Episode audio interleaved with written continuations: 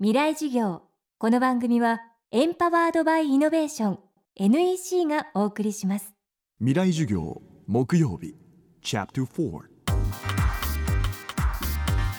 未来授業。今週の講師はノンフィクション作家高野秀行さん。2013年に東アフリカソマリアにあるソマリランドを取材した著書。謎の独立国家ソマリランドなどで講談社ノンフィクション賞を受賞。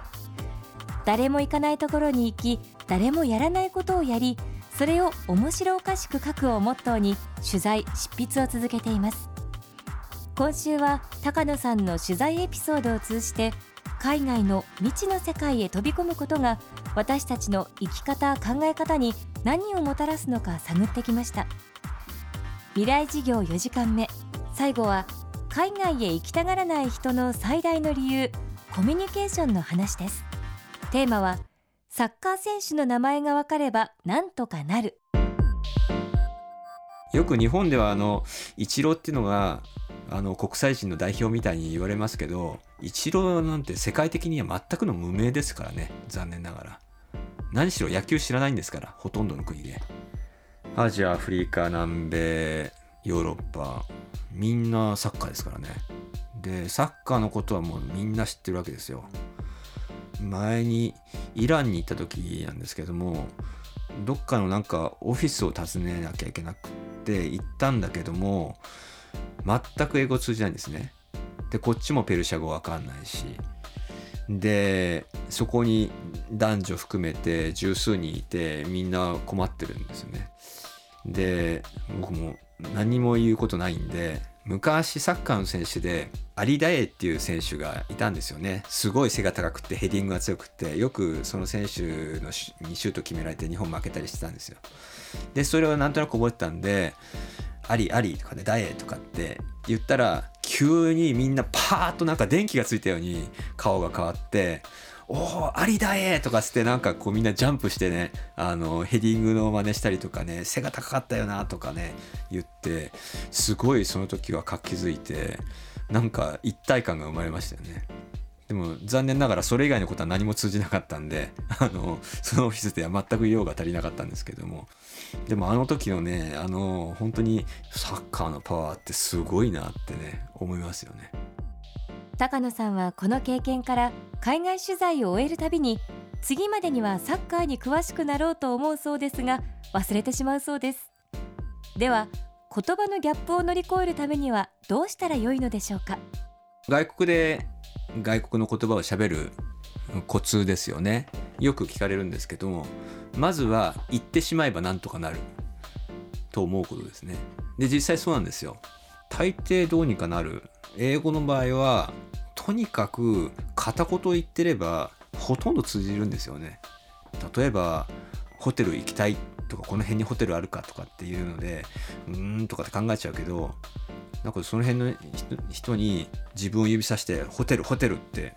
言ってればそりゃホテル行きたいんだろうって誰だって思うわけですよね。でウォーターウォーターっつって水飲むっていう仕草してれば水飲みたいんだろうなってやっぱ誰でもわかるわけですよ。でそれでどんどん通じていくんで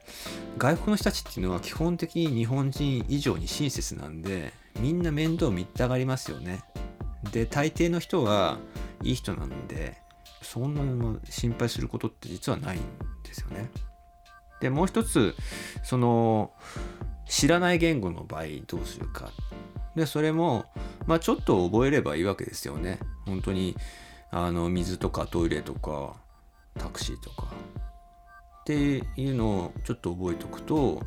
まあだ、だんだん通じてくるしでそれがまた受けるんですよね。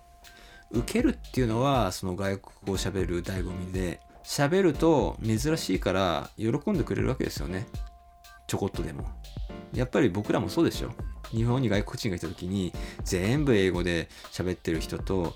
ねなんか間違っててもなんか一生懸命「私酒酒酒好き」とかって言ってる人の方が好感を持ちますよね。いい人だなって根拠はないけど思いますよね。まあそれと同じでやっぱり自分たちのことを分かろうとしてくれる興味を持ってくれてるって思うと嬉しいんですよねだからまあ本当に簡単な言葉飲み物食べ物でもいいしでそういうことやってるとその外国旅行っていうのはがぜ楽しくなってくるわけですよね。でなんかこう世界が自分の知らない世界がドーンと広がっていく感覚っていうのが外国語とともにやってくる僕はそういう瞬間がすごく好きですよね。まあその自分にねあの身の危険のあるような間違いっていうのは実際にはそんなにたくさんはないんですよ。人通りのない夜更けにね街を歩くとかねあの辺は治安が悪いってホテルの人が言ってるのにその そこにわざわざ行くとかねそういうことでもない限りはそんなにね危険な目に遭うっていうことは普通はないんですよ。まあなのでまあ心配だったら地元の人に聞けばいいんでとにかく聞けばいろんなことがわかるんでまず外に出てみするとこういろいろ新しいことがあって面白いと思います。未来事業。今日はサッカー選手の名前がわかればなんとかなるをテーマにお送りしました。来週は NPO 法人明日への希望代表小松洋介さんの講義。テーマは宮城県女川を舞台としたよそ者による復興です。